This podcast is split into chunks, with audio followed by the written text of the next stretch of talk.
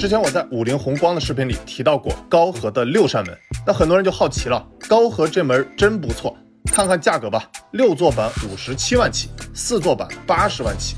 那很多人就被这价格不座椅给劝退了啊！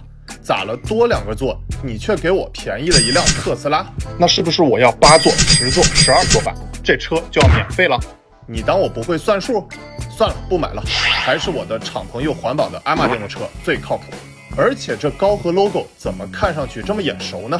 其实高和这 logo 是字母 Fi 变形而成，也就是高和 HiFi 的那个 Fi。但我怎么总感觉是在对我比国际友好手势呢？那今天我就来深扒一下贾跃亭 FF 的中国继承者买门送车的高和到底靠不靠谱？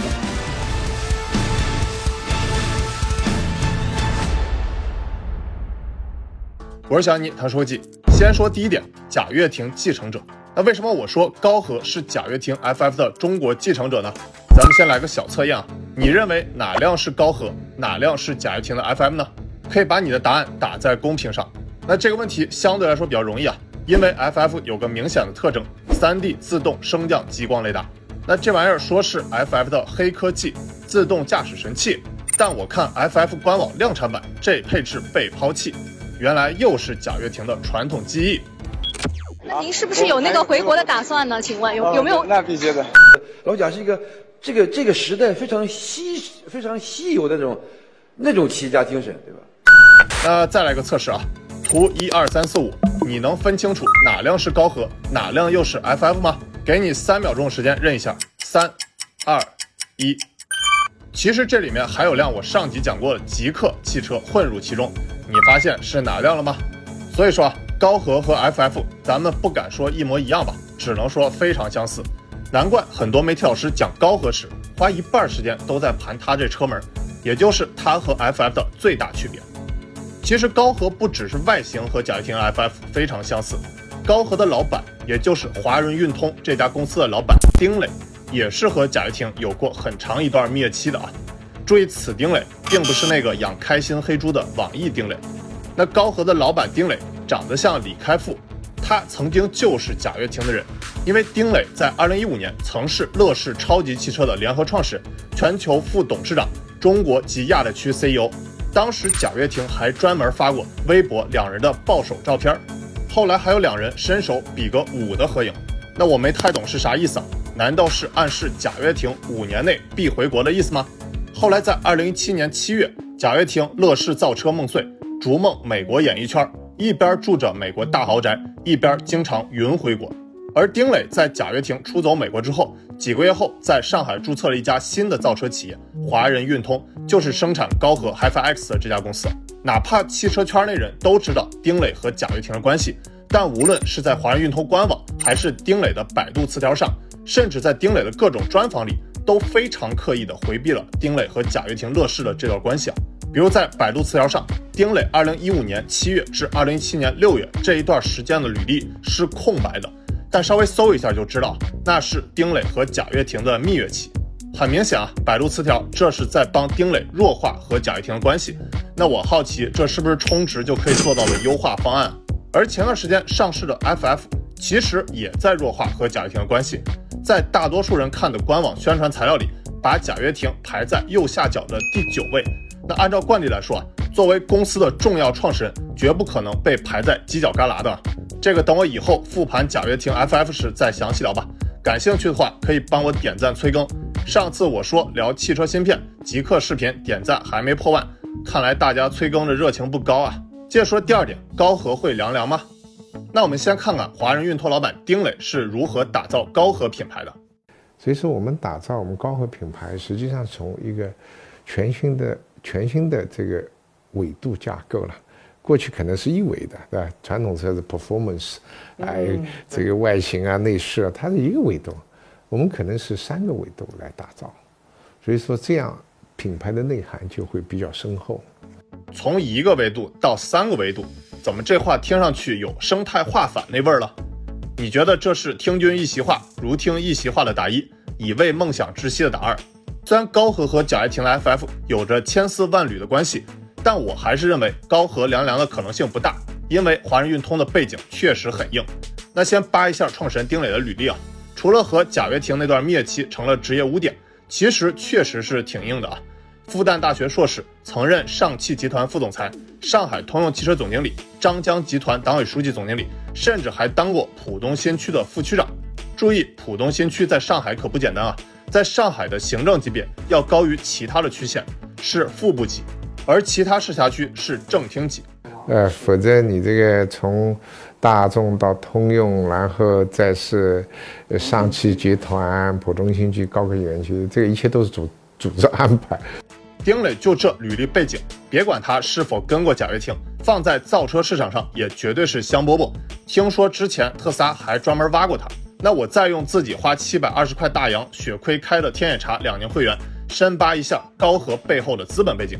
丁磊作为董事长的上层公司叫华人运通控股，我们再往上深扒，有家叫 Human Horizon 的香港成立公司，占绝大多数百分之九十八点七八五的股权。而中保投新能源汽车股权投资仅占百分之一点二一五的股权。中保头听名字就知道是国家队选手，背景有多硬我就不多说了。感兴趣的同学可以截这张图。更重要是再深扒一下 Human Horizon 这家公司，毕竟它才是最大股东。这是一家注册在香港的公司，但用天眼查只能查到负责人还是丁磊，但完全查不到股东构成是谁。你你妈退钱！那该怎么办呢？高和造出八十万的电动车，他的钱到底是从哪儿来的呢？我突然想到，上次我分析极客时，发现极客的股东就发生过变化，但本质上都是吉利相关的公司。包括我最近加入的奇迹创谈，也变更过投资人，从 YC 中国变更为 Miracle Plus，实际负责人还都是陆琪。那华人运通会不会也出现类似情况呢？果然如此。接下来我的深扒可能有些枯燥，不过很有料，你们忍一下。如果让我用三个关键词来概括华人运通背景，那就是上汽原生、江苏盐城、东风悦达起亚加成。先说第一个关键词，上汽原生。我查了一下华人运通的投资人变更历史，Human Horizons 作为投资人变更前是一家叫做华人运通控股有限公司来主要控制，而华人运通控股的股东包括两个最大股东单志和加上海泽觉汇，合计占比百分之四十。榜一大哥是丁磊，实际控制人是丁磊一家人，因为丁明成其实就是丁磊的儿子。另外还有三位个人股东：王志、李冠文、李冠斌。那从名字上就能看出是兄弟。他俩父亲是李旭华，深圳市满京华董事长。我查这公司背景时发现了个熟悉的名字啊。那满京华旗下有安华汽车，拥有别克、雪佛兰、凯迪拉克、荣威、起亚品牌三十余家授权销售与售后服务中心。注意。别克、雪佛兰、凯迪拉克都是属于通用汽车在华合资公司上汽通用，而丁磊呢，曾任上汽通用总经理一职。这回你懂了他们是怎么认识了吧？原来是丁磊老东家的经销商兄弟啊！再说高和背景的第二个关键词，江苏盐城。往下看，华人运通还持股了盐城经济技术开发区、华人运通新能源汽车产业投资基金，背后大股东呢是华人运通控股和江苏盐城市人民政府。华润运通控股占百分之五十多，盐城市人民政府占百分之四十多。感兴趣可以截这张图。这回你知道为啥高和老频繁出现在盐城了吧？就像未来老出现在合肥一样。再说高和背景的第三个关键词，东风悦达起亚加成。华人运通控股重磅持股了一家公司，叫华人运通江苏技术有限公司。那这家公司呢，还有一位持股百分之二十的股东，叫江苏悦达集团有限公司。那它背后呢，也有盐城市人民政府和江苏省财政厅。大家都知道啊，那个东风悦达起亚正是出自江苏悦达集团之手。同时呢，悦达还为高和解决了最稀缺的生产资质问题，把东风悦达起亚的一家老工厂长租给高和。所以我说啊，高和汽车的背景够硬，上汽原生、江苏盐城、东风悦达起亚加成，这比绝大多数跑在前列腺的新势力背景都要硬。而且丁磊的能耐还不止如此，如果还想深扒，丁磊所兼任的东海岸基金董事长也很有料。如果大家感兴趣，可以点赞催更。最后说第三点，高和更骚操作。如果要说高和的骚操作，绝不只是车像 FF 那么简单。去年高和为了给 HiFi X 的发布会造势，在美国纽约、英国伦敦、日本东京及中国北京、上海的地标性户外大屏上公开处刑啊，不，致敬了特斯拉、保时捷和戴森三家公司。高和说：“特斯拉你好，你说如果有人造出更好的电动汽车，对于这个世界来说是好的。于是我们来了。保时捷你好，你说我无法找到梦寐以求的跑车，因此我决定亲自动手造一台。我们知道你的感受。戴森你好，你说只有当信念足够执着，才能将想法落实。我们证明了你是对的。好家伙，高和这致敬广告，零到十分，你给打几分呢？不过咱们有一说一啊，高和能把这么有特色的高端电动车造出来，而且今年七月八月都是销量四百多，在五十万以上的豪华电动车里排名第二。仅落后于保时捷 Taycan，在三十万以上高端 SUV 里排第六，是 ES 八销量的四分之一。作为起步的高和来说，也是相当凑合了啊。要知道，上一个把国产电动车卖到六十万以上的品牌是前途汽车，都快凉凉了啊。之前我还跟他们供应链老大吃过饭，但他们卖不好可真不怪我啊。除了高和这车本身，华人运通还有更骚操作，因为他们就不只是卖车的。之前我在小丹尼新课程《年轻人的商业分析课》里讲到过。一定要搞懂公司的产品是 to C 还是 to B 的，是有形商品、无形商品还是服务。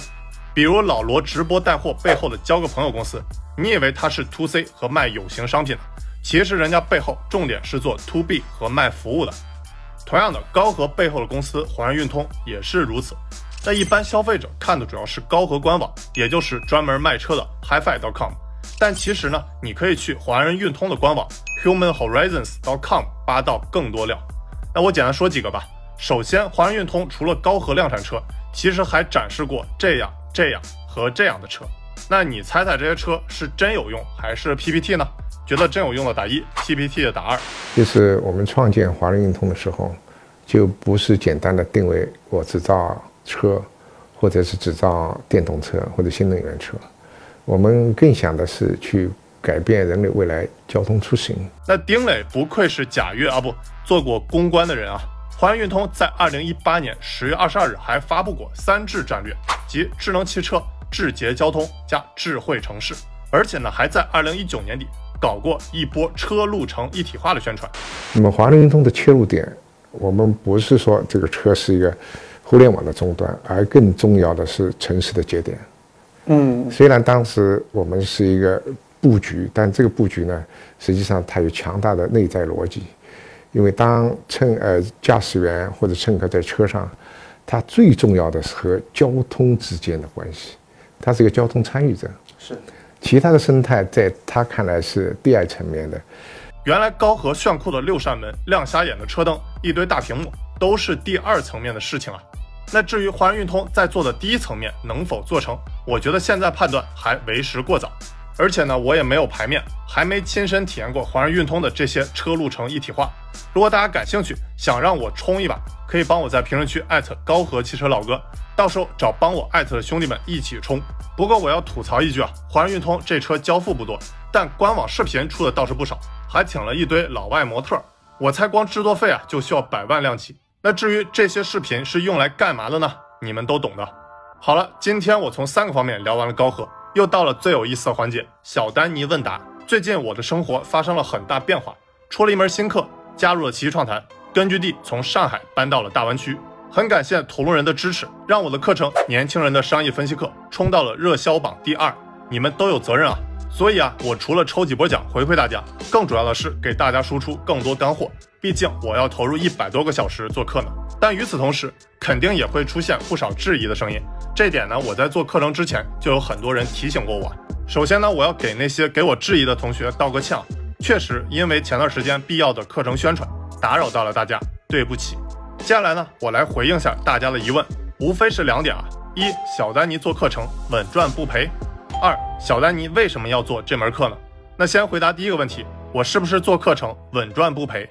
那能有这样疑问的，一定是没看我课程第一节的小丹尼资三圈模型。更没理解资金、资产、资源的区别，甚至连我在第二节课里讲到的财务三张表都没搞清楚。那如果你只看我的课程收入，那确实是稳赚不赔。就像你打工，如果只看你领的工资，那不也是稳赚不赔呢？这是典型的只见树木不见森林。如果你真想搞懂我是不是稳赚不赔，更要看我的成本费用。我简单列一下我做课程的成本费用吧：一、前期资金投入，主要是场地、设备、器材等等。粗略估计十五万。二每节课资金投入八千元左右，二十节课打个折也算十五万。三最重要的一项，我的时间精力投入，总课程六百分钟，我准备时间乘以十，相当于一百个小时的投入。那如果我把这一百个小时投入去干别的事儿，你猜我能挣到多少钱呢？说实话啊，我自己在做课程之前也没预想到要投入这么多。不过既然选择做了，那就坚持做好，毕竟有那么多的同路人支持。接回答第二个问题，我为什么要做课程？我在课程第三节里讲到了高期模型，很重要的一点是第四条双赢思维。说白了就是，我现在并不想玩零和游戏，要玩双赢游戏，甚至多赢游戏。在我看来呢，做课程就是三赢游戏。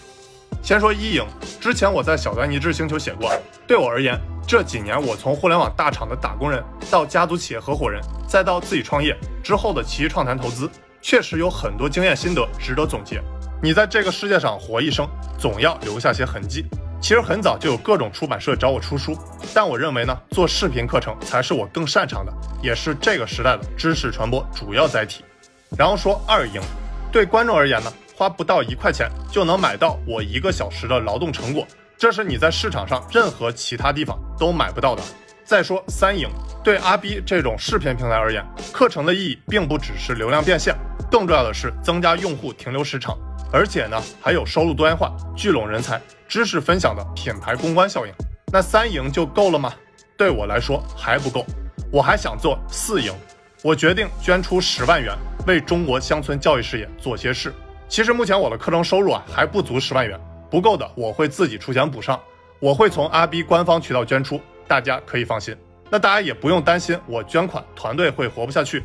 那我之前已经把我预定的盖板特斯拉 Model Y 给退了啊。个人享受可以先放一放，做些更有意义的事情更重要。之前我看到有位同路人给我留言，他引用了基努里维斯说的一句话，让我印象深刻。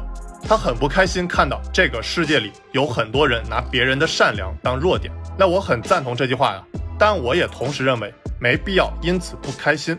我们本来就无法影响所有人，总会有一些负面声音存在，他们也是在时刻提醒我们。这个世界是多元的，只要我们自己能做到问心无愧，把精力多投入在影响圈，少放在关注圈，我相信这个世界会越来越好。那这不是我第一次捐款啊，也不是我最后一次捐款。当我在创业初期亏损时都会捐，现在过得好一些了，那就更应该捐款了。而且我也只是代表购买我课程的同路人们，为祖国基础教育事业做些好事。就像我总在视频里引用任正非的话，自己也总要做些实事吧。国家的强大的基础什么？比如说，硬件铁路啊、公路啊、交通设施啊、城市建设呀、呃自来水呀，各种环节的硬设施。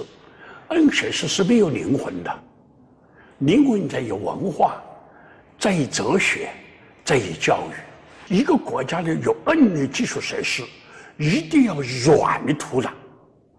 没有这层软的土壤。